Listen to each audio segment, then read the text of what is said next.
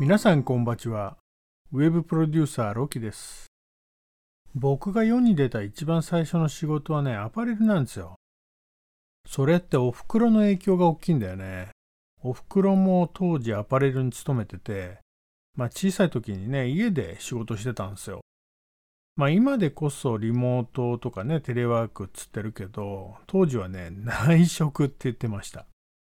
でトルソーにシーチングをピン止めして、えーパターンを起こしてチャコペンで生地に移して裁断して工業用のねめちゃめちゃでかいうるさいねミシンで縫製してボタン付けするっていう、まあ、一連の工程をねあれ今思えばサンプル作ってたんだな。まあ小さい時にそういうお袋のね後ろ姿を見て育ちました。でなんで家で内職してたかっつうと、まあ、僕が就学前で幼かったってこともあるんだけど体が弱かったんですよ。幼稚園はねほとんど行ってなくて、まあ、風邪ひいちゃ高熱出してね熱出すと結構な確率で引きつけてた。引きつけ。わかります？熱性痙攣っつうのかな、まあ、全身に力が入ってで歯を食いしばるからね。えー舌を噛み切らないようにと。タオルを突っ込まれてね、まあ、タオルが間に合わない時はおふくろが自分の手をねとっさに突っ込んだっつうね。なんか噛ませるのって良くないみたいだけどね。うん。で僕はねその時意識ないんですよ。まあ痙攣前になんか得体の知れない何かが襲ってくるようなねただただ怖い感覚記憶が残ってるだけでうん、まああの、まあ、小学校に上がってあのあんまり風邪もひかないし熱も出なくなって自然とね、まあ、引きつけることもなくなりました。で話を戻すと、まあ、そういう影響もあって、えーまあ、時代もバブル後半だったけど華やかでねアパレル業界も DC ブランドブームっていうのもあってその道に進んだんです。まあ、進むことができたって言った方がいいかな。まあ、大学に入学するときにね、一世三宅のスーツを買ってくれたんですよ。うん、ネイビーのね、ダブルのスーツで、デザインもののね、白いシャツ、ネクタイをするようなシャツじゃなくてね、セットでね、確か15万円ぐらいしたと思うんだよね。大学辞めちゃったんだけどね。でも辞める前にアパレルの専門学校にダブルスクールで通っててでアパレルに勤めることが決まった時はね大学に受かった時よりおふくろは喜んでくれたのを思い出しますね。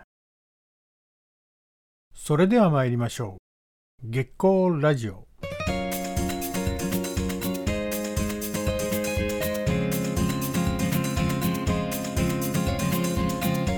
改めましてこんばちは。月光ギルド CEO のロキです。制作や働き方にまつわるさまざまなエピソードをつらつらとつぶやきます。クリエイターの足元をほんのりと照らし明日への活力を提供する月光ラジオ。約15分ほどお付き合いください。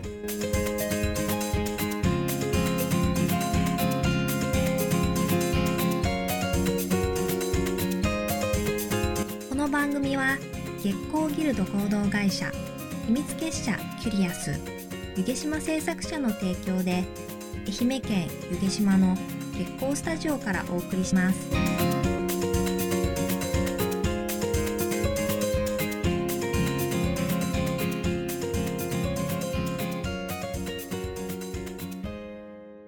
今回は内職と鍵っ子と独学と。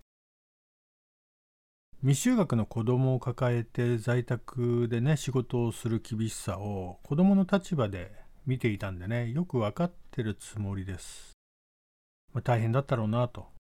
親父はねあの家事も何にもしないいわゆる昭和な親父ですから、まあ、今でいうワンオペですよね。小学2年生になるとおふくろは内職を辞めて元の働き方に戻るんだけどその時にね鍵を持たされて鍵っ子になるんですよなんかね大人の扱いされたっつうか信用された任されたっていう思いとまあ、親がいないから自由だっていうね、思いとでね、めちゃめちゃ嬉しくて、まあ、学校でね、鍵を見せびらかして、いいだろうなんつって、え自慢げにね、言ってたのをおぼろげながら覚えてます。で、最初はね、遊びほうけてて、夕方ね、早上がりしてきたおふくろよりも遅く帰っちゃしょっちゅう叱られてましたよね。うん。で、親父もおふくろも学がないから、あの、長男の僕にはね、厳しくてね、勉強勉強っていつも口やかましくてね、うん。たかが外れちゃって遊びまくってたんだよね。で、4年生になって交通事故に遭うんですよ。生死をさまよって3日間の昏睡状態からの生還でね、それからは何にも言わなくなっちゃったよね。で、5年生になって、よそから赴任してきた女の先生がね、担任になるんだけど、で、この先生がね、あの結構厳しい先生でね、まあ、ベランメイ口調の男勝りでね、えー、口調も激しいんですよ。もう世が世ならモンスターペアレンツの餌食ですけど、まあこの先生なら言いまかしてたかもな。うん。まあ僕らの親の世代はね、ビシビシやってくださいっていう感じだったから、うん、まあ当時はね、問題にならなかったですけどね。で、渋々だけど、いろんなことを調べて、考えて、書いて、そして提出してね。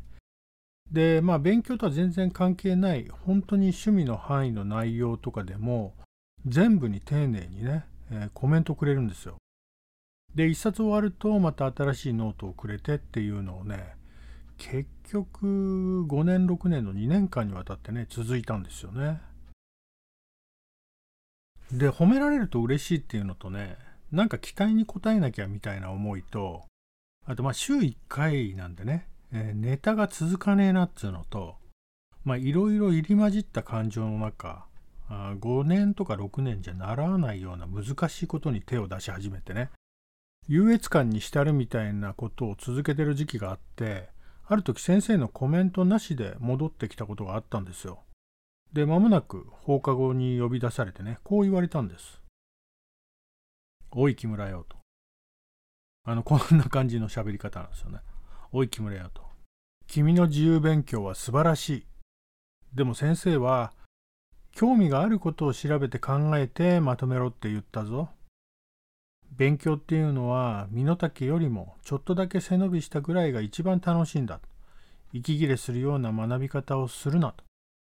これやってて楽しくないだろええー、ちゃんとやったのに怒られちゃうの？その時は純粋に勉強と向き合った成果なんで、なんかわかんないけど怒られちゃったなっていう程度でね、あんまりピンときてなかったんですよ。で、まあ卒業後、先生は定年でね、退いちゃって、その後会うことはなかったんだけど、その教えはね、今でも強烈に覚えてて、まあ、教える側の立場のね、今になって、やっと、やっとなんとなく言いたかったことがね、理解できたような気がするんだよね。うん。だからね、僕もみんなにこう言っておこうかなと思います。まあ、勉強中、スキルアップに勤しんでいるね、リスナーの皆さん。そんなに急いでどこ行くの？まあ、追いついてない知識や技術はね、身にはなりにくいと思いますよ。うん、気持ちにもっとゆとりを持ってね、好きなことや身の回りのことをもっと突き詰めて、で、極めてみてはどうでしょうかね。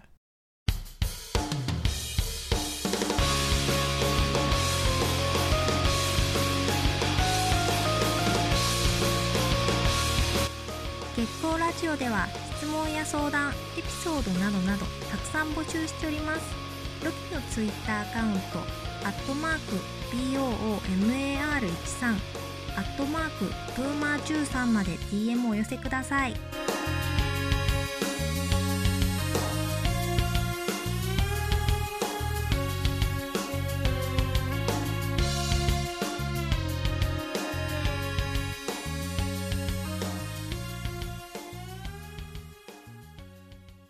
今回は懐かしい思い出とともに影響を与えてくれた出来事をお話ししてみました。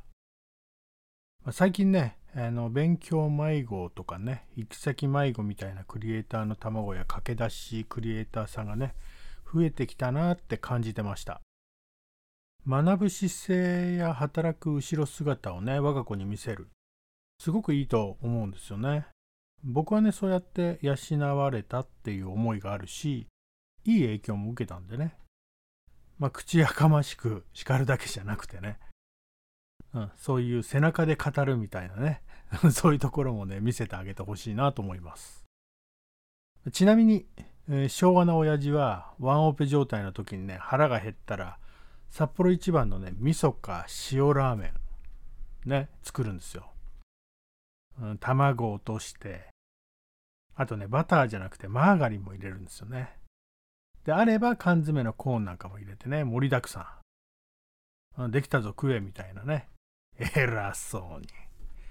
ね言ってましたよ。ねしょうもねえなと思ったね。まあ、たまに競馬で勝つとね、あの錦糸町の場外馬券場にね、僕を連れてって、で、監禁した後に、あの隣にね、マックがあるんですよ。ビッグマックと、ストロベリーシェイクとね、えー、ポテトの L、ね、これを買ってくれるんですよ。年に2、3回ね。うん、まあ、それぐらいしか勝てないんだけどさ。で、まあ、これも影響してんのかな。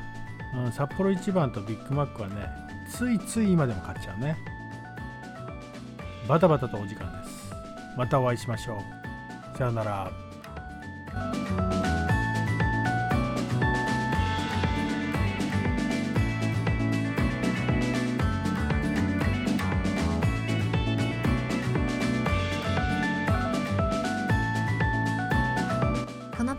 は月光ギルド合同会社秘密結社キュリアス湯毛島製作者の提供でお送りしました。